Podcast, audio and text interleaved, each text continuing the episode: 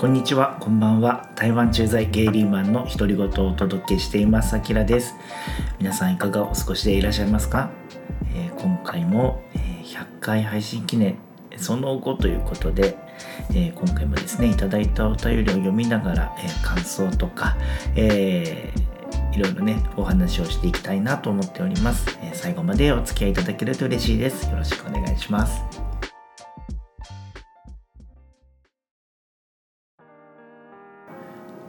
それではまず今日の1つ目の、え、お便りは、えー、Twitter の DM の方に頂いております、え、新宿アンドロイドさんからですね、え、間に合っているか分かりませんが100回の記念コメントを送らせてもらいます。僕がゲイ活動をしていて日本で会う外国人は一番台湾人が多いです。僕の中のイメージではゲイと台湾は深くリンクしているので番組を興味深く拝聴させてもらっています。あきらさんが台湾の芸関係のことを話しているのを聞いていると僕が過去に会った台湾人の芸も同じことを思っていたのかなとリンクさせることがあります。あと番組を拝聴してるとあきらさんの基本は真面目だけど多少性欲が強そうな部分が入る時があってその絶妙なバランスも良い感じです。今後も配信を楽しみにしてます。ということで、えー、新宿アンドロイドさんお便りありがとうございます。はいということで、えー、新宿アンドロイドさんは、まあ、ゲープをはいたくさん聞いていらっしゃる、えー、リスナーさんのようなのでまあそのねたくさん聞いてる中の一つにあの僕の番組をね入れていただいてるっていうのはなんか本当嬉しいです。ありがとうございます。それでそうなんだ日本で会う外国人で一番多いのが台湾人っていうことなんですけど僕はね逆に日本にいた時ほとんど台湾人の方と会うことがなくてうん。えー、っと共通の友達から1人台湾人を紹介されたっていうのとあとはね友達の中で何人か台湾人の彼氏がいてただ遠距離だったからそのコロナ前はその友達とかが結構台湾に遊びに行っててまあそういう話を聞いたりとかってことは確かにあったんですけど自分の身近で台湾人のゲイの人に会うっていうのはほとんどなかったんですよね。だからそういう意味ではアンドロイドさんって多分その芸活動まあこれがそのなんだろういわゆるこうお友達とかボランティアみたいな形のことを言っているのかまあそのセックスとかね、えー、恋愛のことを言ってるのかちょっと僕わからないけど、うん、すごい積極的に多分台湾の方に会ってらっしゃるのかなというなんか感想を持ちました。うん、それでそれで、えー、そうね台湾の芸事を僕が話してるのを聞いてると台湾の芸の人もそう思ってるのかなそう、こればっかりはねどうでしょうね。僕もねやっぱり台湾に暮らしている日本人としてのこう感覚で話している部分が強いと思うので必ずしも台湾人が思っていることと100%一致してるかどうかってちょっと自信はないです。うん、こう予想とかあとはまあその台湾人のねうん友達とかにまあ話を聞いてこうだったよっていうことはまあ事実としてはそう言えるんだろうけど、うん、まあ一般論っていうのはね特にねうん、台北市に住んでいるゲイの人たちのこう考え方はかなりリベラルだとは思うんだけどもちょっと地方に行くとやっぱりそのご家族とかまあ親戚とか、うん、やっぱりねコミュニティに属するしてもすごく狭い世界にいる人が多いのでなかなかね台北と同じように語るのはね難しいのかなっていうふうに思ったりします。まあこれって結構日本でも東京とか大阪みたいなこう大きな都市で語る、まあ、ゲイのゲイライフと、まあ、地方都市とか、まあ、田舎とかに暮らしてる方とのこう違いみたいなことと割と近いのかなとは思うんですけどね。うん。なのでそう僕がやっぱり普段目にしている聞いたりすることって台北市内にいることでの、えー、ことなので、うん、なんかねそれがもう台湾全体っていうふうに思うの思われてしまうのもちょっと怖いというかいささか誤解が生じてしまう可能性もあるので。なのでねその辺のねこう、うんまあ、状況っていうか一人一人の状況がどういうバックグラウンドがあるかみたいなことはやっぱり気をつけて見ていかないとうん、うん、そうね。なんかすごいいいイメージで台湾のことは語りやすいことが多いんですけど、うん、実態はねそこまでこう何て言うのかな全部がリベラルだったりとか全ての人が同性婚に賛成しているというわけでも結例えばね同あの同性婚とか、うん、そのなんか同性愛そのものに対してねこうもしか場合によってはまだ悲観的にあの思ってる人もいなくもないのでそうそういうのもねそういうところにもやっぱりスポットライトをちゃんと当ててこうなんかバランスよくねこう台湾のことをお話ししていかなきゃいけないのかななんて思うこともあったりします。ちょうどこれ収録する数日前にねまあこれちょっと余談になっちゃうんですけどあの2026年ぐらいだったと思うんですけどなんか高尾で、えー、ゲーゲームの、あのー、開催する予定があってこう着々と準備をしていたんですけれども、まあ、結局それが流れてしまったっていう報道がありました。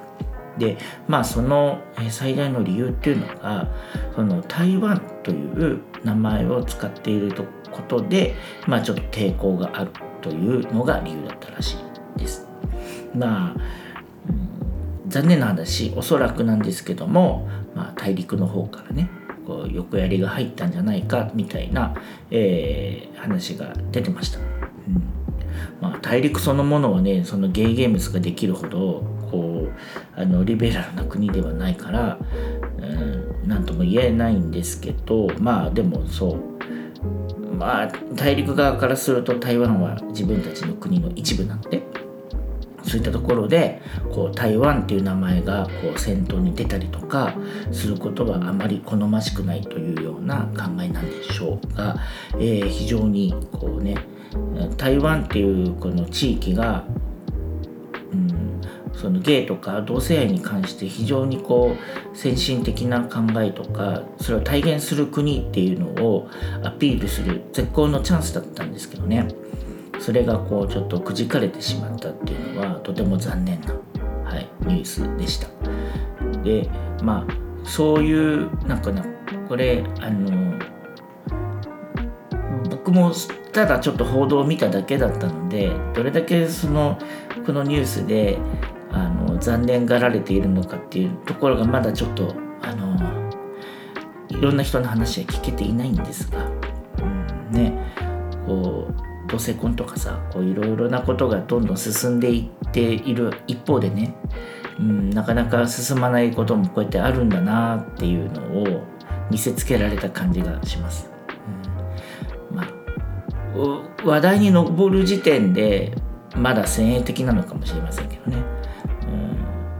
どうかな。まあでもこれは、うん、また仕切り直してねまた次の機会をきっと狙っていくんでしょうけども。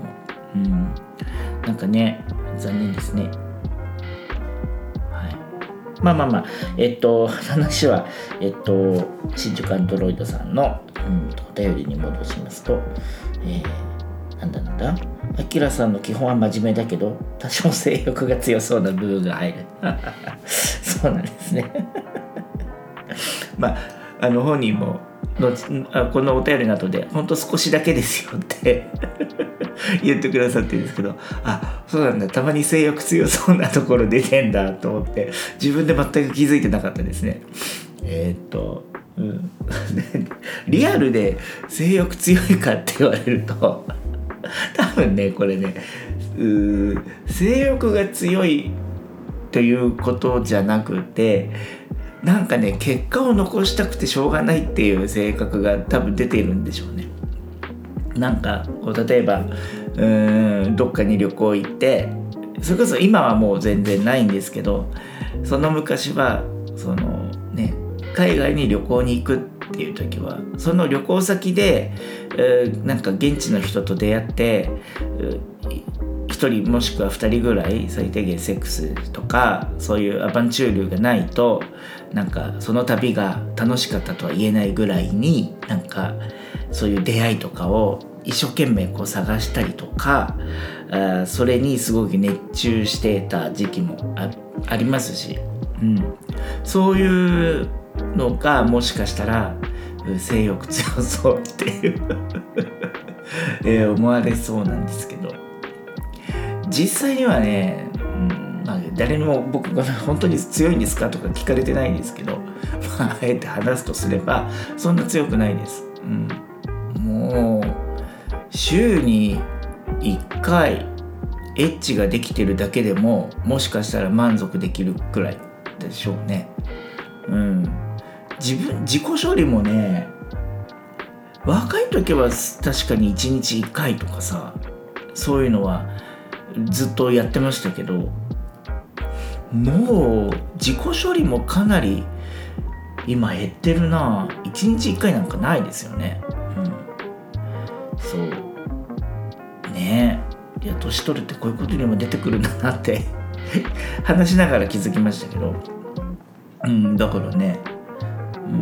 うん。リアルなアキラはねそんなにね性欲強いって言われることはないかな。うん、強そうとかっていう見た目でもないとは思いますけど、うん、多分その結果を残したがりっていうところがもしかしたらそういうふうに思われてしまったのかもしれませんがはい。一応ね。一応そんな感じです。はい。ということで新宿アンドロイドさんお便りありがとうございました。これからもねえお時間ある時にたまにはえ僕のポッドキャストも聞いていただけると嬉しいです。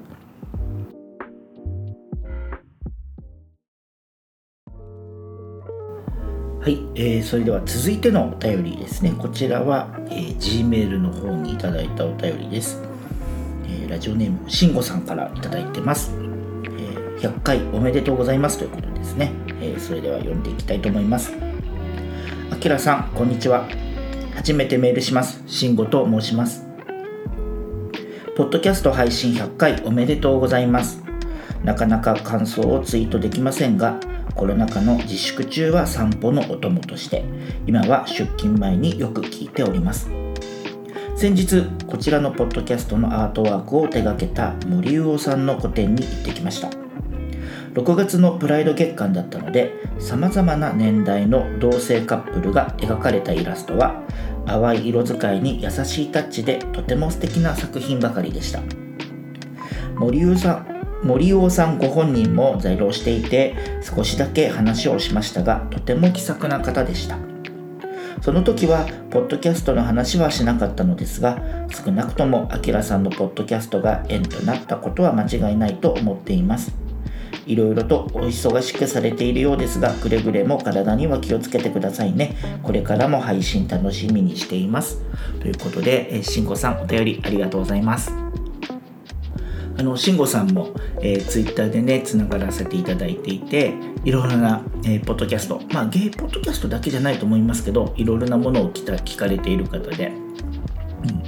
うん、あのそういうリツイートとかコメントとかたまに見ててんですけどあ自分にもなんかお便りいただけて めちゃくちゃ嬉しいです。なんか本当に100回100回っつってあの催促してるから多分いただけたんだと思うんですけどいずれにしても。めちゃくちゃ嬉しいです。ありがとうございます。そうなんですね。なんかお散歩のお供とか出勤前に聞く、えー、そんな感じのポッドキャストなんですね、うん、そっかそういうシチュエーションでまあ耳なじみがいいのであれば、うん、よかったですけど。はい。でんで、えー、森生さん。そうですね。あのちょうど1年前に僕もあの自分のアートワークをえー、森魚さんに書いていただいたものに、えー、変えましてそう、えー、ちょうどもう1年経ちますね。そうそうそう。僕もねあの森魚さんのあの作品はあのツイッターとか、えー、インスタで、えー、知ったんですよ。まああの共通の友達があのフォローしているのを見てうん。でねあのあこういう作品手がけてるんだと思って、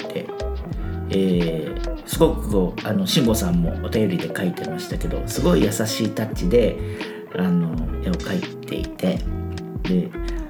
それがね僕もなんかほんわかした気分になれていいなって最初思ったんです。それとなんだろうこうね結構ねテーマ性のある、うん、あの絵を描くことが多くてまあその例えば慎吾さんもその6月のゲイプライド月間のあの個展っていう風に言ってましたけどそういう時は割とそのカップルでこう年を重ねていくこういろいろな風景とか場面場面を切り取ったものを描いていたりとかすごいね絵からねすごい伝わるんですよ。その2人の思いとかその描かれている、えー、2人の思いとかそこまでのこう時間の何て言うんですかねうん時間が、ん、どれだけ長く一緒にいたかみたいなことが絵から伝わってくるっていう。なんかねそれをこうすごいほんわかポジティブって言ったらいいのかな、うん、なんかね勇気をもらえるような感じで。僕はすごい好きで。それでなんかそういう絵をああアートワークにしたらできたらいいなと思ってあのコンタクト取ったんですよね。うん、であのそうそういうこういうアートワークに関して、えー、書いたことはないとおっしゃってたんですが森魚さんはその、まあ、自分自身の個展とか自分自身の、えー、お仕事お仕事っていうかその作品を手掛けるだけじゃなくってこうご友人とか、えー、お知り合いから何て言うのかな自分たちのポートレートを描いてほしいみたいなそういう依頼にも結構応えている方だんですよ。なのであワンチャンあるかもとか思ってそうそうそうこういう趣旨のあのポッドキャストをやっているんですがっていうあの説明をしてこう自分とその台湾の風景をこうなんか重ね合わせたようなうん、なんかアートワークを作っていただけたらと思ってなんて言って言ったらすごい快諾で、えー、いただきましてそうだな、うん、まあでもねそう。森尾さんは多分その普段お昼の普通のお仕事をしながら、えー、そういう制作活動をされているようだったのでまあそんなに何て言うのかな。急いでアートワークが欲しいというわけではなかったので、うん、本当に時間のある時に書いてくださいみたいなので多分まあ2ヶ月ちょっとぐらいもうちょっとかな？3ヶ月くらいかな？であの完成に至ったっていう経緯がありました、うん、なのでそう自分としてもそうすごい気に入っていてそう。その時にねそうそうそう。あの注文じゃないけどその自分がその台湾のことでしょ？それから駐在員のことでしょ？あとそのゲイライフのことみたいなのをこう番組のコンセプトにこう据えていたのでまあそのコンセプトが伝わるような絵がいいなとは思ったんですけどただこう森魚さんのこう何て言うんですか絵のタッチからするとゲーシーンっていうのがなんかあんまりこう自分の中ではこう合致しなかったのでなのでまあ台湾のこう観光スポットみたいな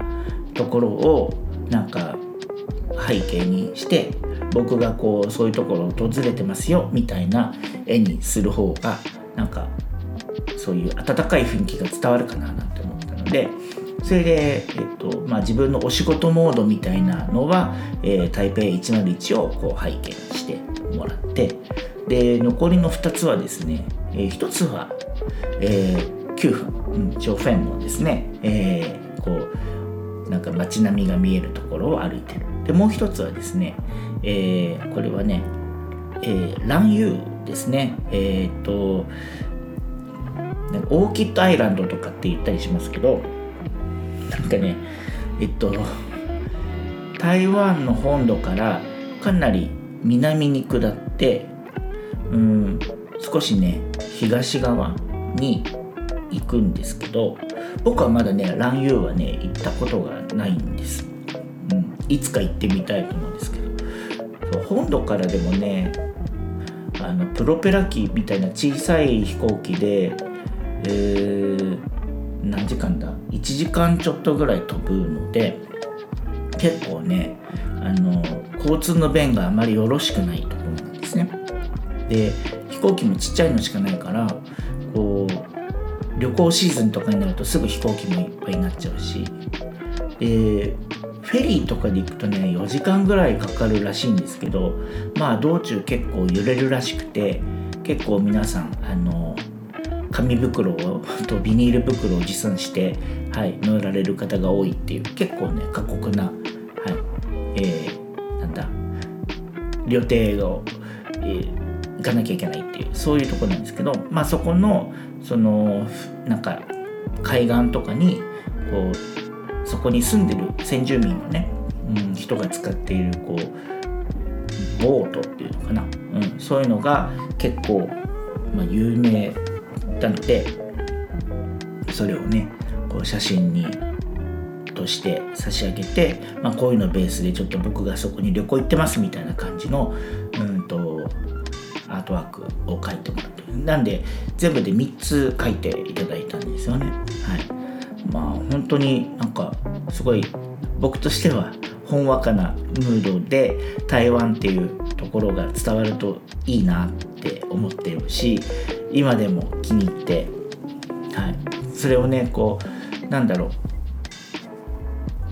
自分の話してるテーマでこう使い分けるっていうつもりでいたんですけど。割とアートワークはねなんか最近固定ですね。ずっと最近はランユーのやつを、はいえー、使ったりしてますがまたなんか仕事のこととかなれば101のに戻したりとか、はい、そういうことがあるかもしれません。なんですがそういうアートワークを見てねあの慎吾さんももしかしたら森魚さんの個展に行かれたって言ったらなんかあきっかけ作りができてよかったとか思って。うん。嬉しいです僕も、うん、多分でもね森魚さんはねえー、そう僕がポッドキャストやってるっていうのはそのなんで書いてもらう段階でお伝えはしていたので、えー、知ってるとは思うんですけども多分本人は多分聞いてないのかな？わかんない多分、うん、そんな感じだと思います。あとね、うん、僕もねご本人のその個展に行ったことはないんですが東京に住んでた時に多分一度か二度うんと共通の友達が主催するこうなんだ忘年会みたいなところに一緒の空間にいたっぽいでお会いしてる可能性はあったんですけどでもねこう、うん、どうだったかなこうお話えー、したかどうかっていうのがちょっと定かじゃないぐらいのなんか間柄だったのでなんかね機会あれば、えー、ご本人もやっぱりご挨拶してね絵のこと感謝とか あとまたなんか違う絵もねあのー、描いてもらいたいなとかってこう思うのでそういうコンタクトもねまたしてみたいなと思っています。はい。はい、慎吾さん、えー、お便りありがとうございました、えー、これからもぜひあのね通勤のお供になるような、はい、ゆるい、えー、独り言をつぶやいていきたいと思います今後どうぞよろしくお願いいたします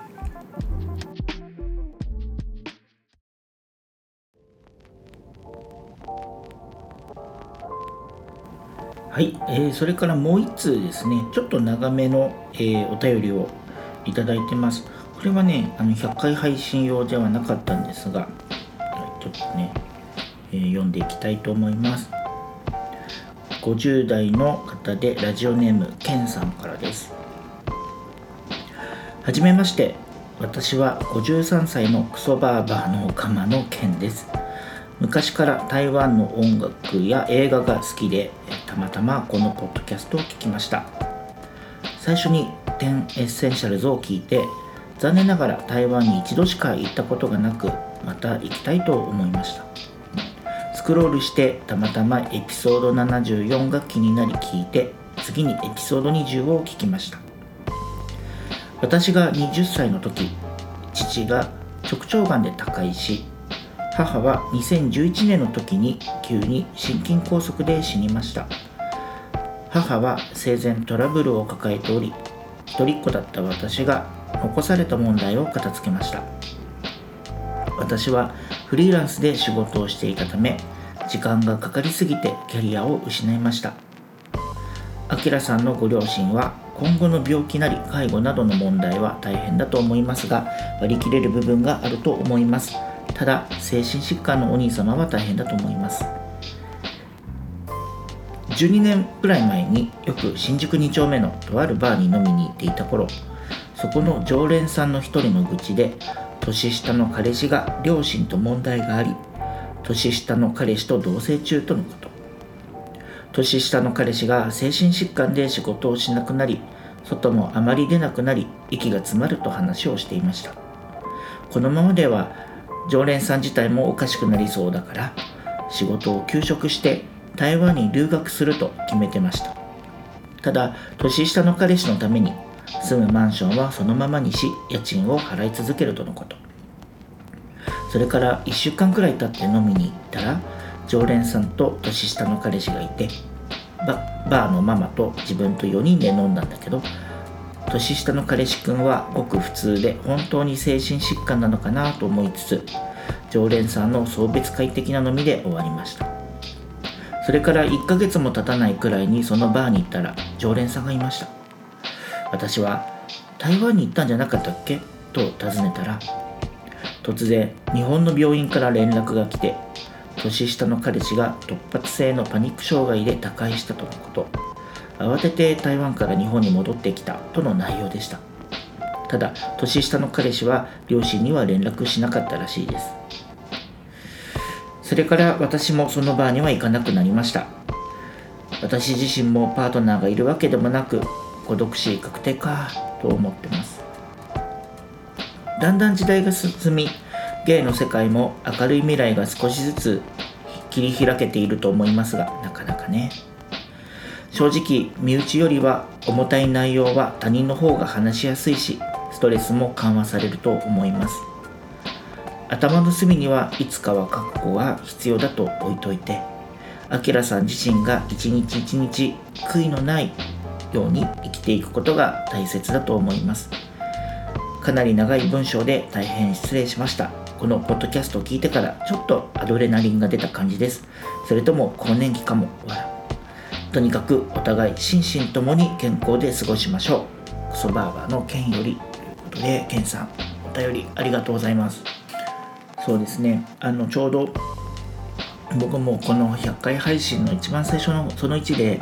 まあ自分が嬉しかったエピソードっていうあの中にちょっとこのエピソード20のことを挙げていてあのいろんな方からねこのエピソードを聞いてこう励ましとかいただけるっていう話をちょうどしていたと思うんですけどこうやってまた、うん、あの偶然行き着いたポッドキャストでこのエピソード20を聞いてでこうやってねこうリスナーさんのこうご家族にあったいろいろなこう何て言うのかな悲しいこととかまあこのケンさんの場合だと、まあ、ご両親はね今もう亡くなられているということですがそういう話だったりとかあとこうご友人というかそのバーで知り合った常連さんのこととかっていういろいろな人生ストーリーを、シェアしてもらえてなんか自分もすごいこうこういうポッドキャストをうん、配信していたからこう人のいろいろなストーリーを垣間見ることができてまたそれをなんかこう読んだり聞いたりすると、うん、なんか自分の、うん、行いとか自分が自分の家族に関して考えてることをこう今一度こう見つめるいい機会をもらっているような気がしていて。本当にねこれいいた時にちょっと胸が詰まる思いをしましたっていうのは、うん、その何て言うかなご両親を亡くされたケンさんにとってやっぱりそのご家族のことをいろいろ処理というかいろいろな問題があったことをねこう片付けなきゃいけなくてまあそれを優先したことでこう自分自身のねこう仕事だったりとか何がしかをこう諦めなきゃいけなかったみたいなことってすごい残念というか辛いことだと思うし、うん、なんかそれと比べて自分は今、うん、台湾に来て自分の仕事とかキャリアをこう邁進できてることってめちゃくちゃこうなんかありがたい環境にいるんだろうなって、うん、思うんですよ。そういう風な環境にしてもらえている、うん、だからそういう自分の今両親に改めてこう感謝しなきゃいけないし、うん、それをねこうなんか面倒だなとか億劫だなと思うんじゃなくて、うん、やっぱり時が来ればそれはきちんと前あの、うん、立ち向かうというか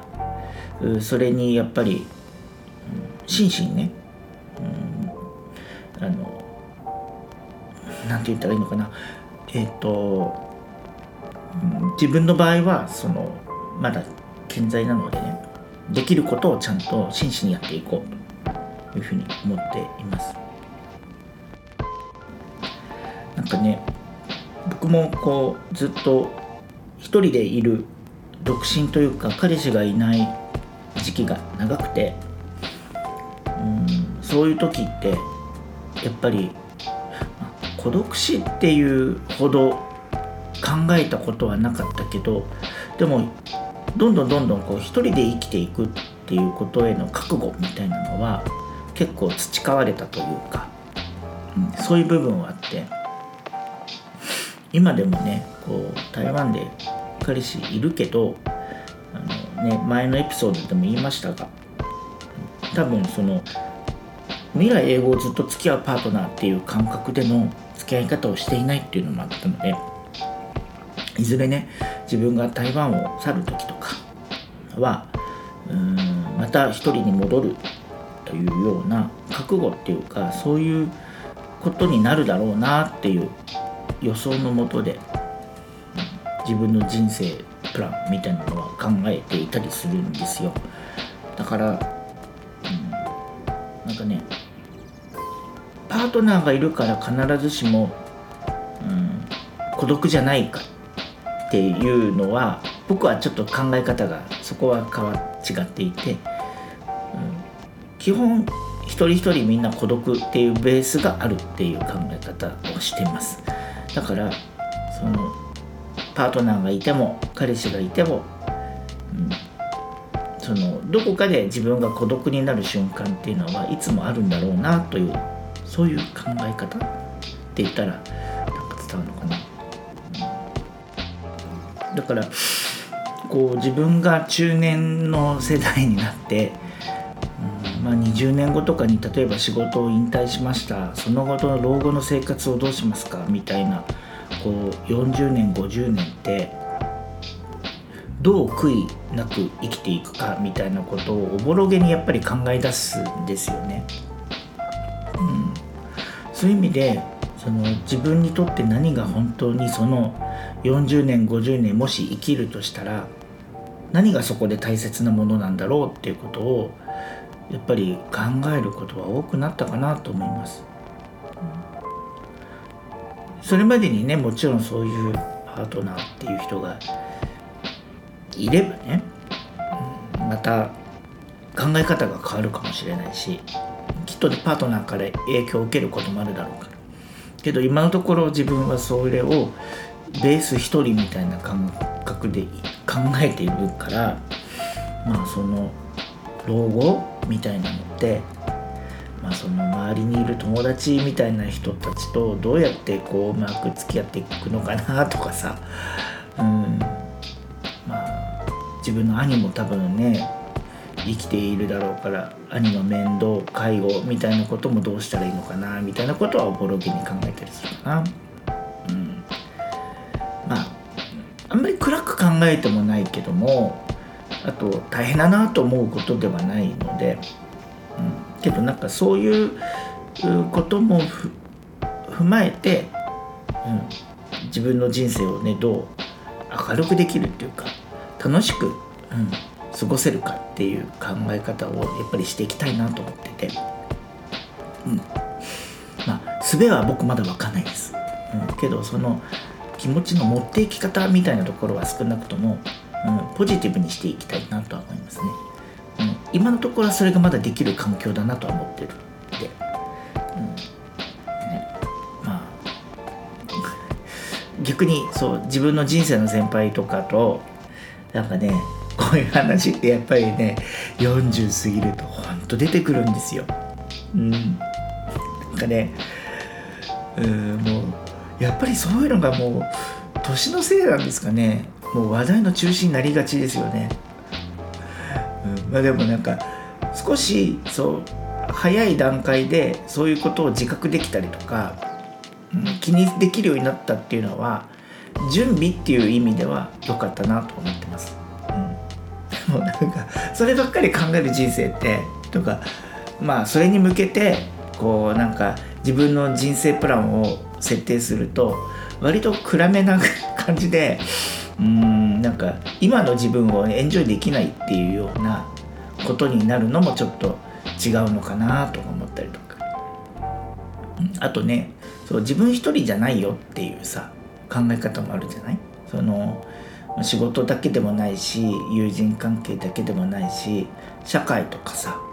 こう自分のコミュニティとかさ、うん、本当に近しい人以外のところとの関わり方みたいなのもだんだんだんだん生まれてくるうんなんか年頃だなと思うしそそういうことを気にする年頃になってきて、うん、だからなんかうん自分と社会とか自分と周りみたいな、うん、こう接し方っていうのを、うん、若い時よりももうちょっと考えるようになったかなっていう感じかな。うんあ、今ねこう台湾にいるとさ台湾社会に自分がこうどっぷり浸かるっていうような感じではないから少し宙ぶらりんなんですよ。じゃあ日本でとかその例えば東京とか自分はあの実家が神奈川なんで神奈川でとかっていうこう自分の軸をねそこに置くかって言われてもそれもまだ分かんないし、うん、なんかそういうどこに軸を置くかっていう決断もできないのに、うん、その先のことを考えがちっていうさなんか何ともこう考えても、うん、全部がこう理想論的なさアプローチになっちゃって。まあね。ついの住みかってよく言ったもので。それのベースがあるとさ割とそこから先のことって考えやすかったりするんでしょうけど。それがあんまり自分の中にこう確固たる、ん、そういう場所がないからさはてどうしたもんだかなみたいなことをこうエンドレスに考えたりすることもありますね。うん。なんのこっちゃえー、そうね。なんかケンさんのお便りもらってあのケンさんの周りで起こったことのこう悲しい事例をなんか受け止めたっていうよりはなんかこれを見てああ自分の人生設計ってどうだったっけなみたいなのを見つめ直すいい機会として僕はこれをあのお便りを読んでました、うん、本当にありがとうございます。それでなんかそうだよね。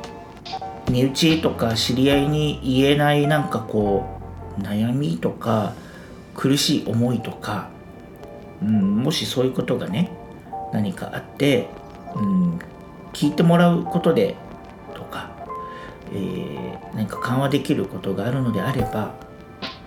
是非またお便りいただけたらなと思います。なんかそういうお便りとかこのポッドキャストとか、えー、そういうことを通してでも何かこう双方向性をね維持して、うん、お互いをね励まし合うって言ったらかっこいい言い方ですけどなんかねそういうよりどころになるようなポッドキャストでもいいのかなって思ったりします。はい、そのあの無理強いはしないですけどまたねこういったどんなお便りでも結構なのでえー、お待ちしてます。えー、ケンさん今回本当にあのすごくえー、僕にとっても意味のある、えー、お便りになりました。ありがとうございました。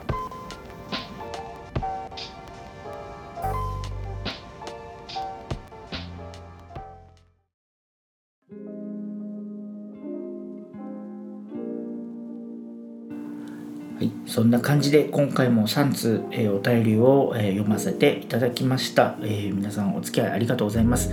え次のエピソードで、えこの配信100回記念のその6えで最後になると思いますが、えまだいただいている、えお便りを引き続き読みながらですね、え感想とか今後のことをお話ししていく、えつもりです、え次回もまた、え聞いていただけると嬉しいです。それではまた次週、えお目にかかりましょう、えさよなら。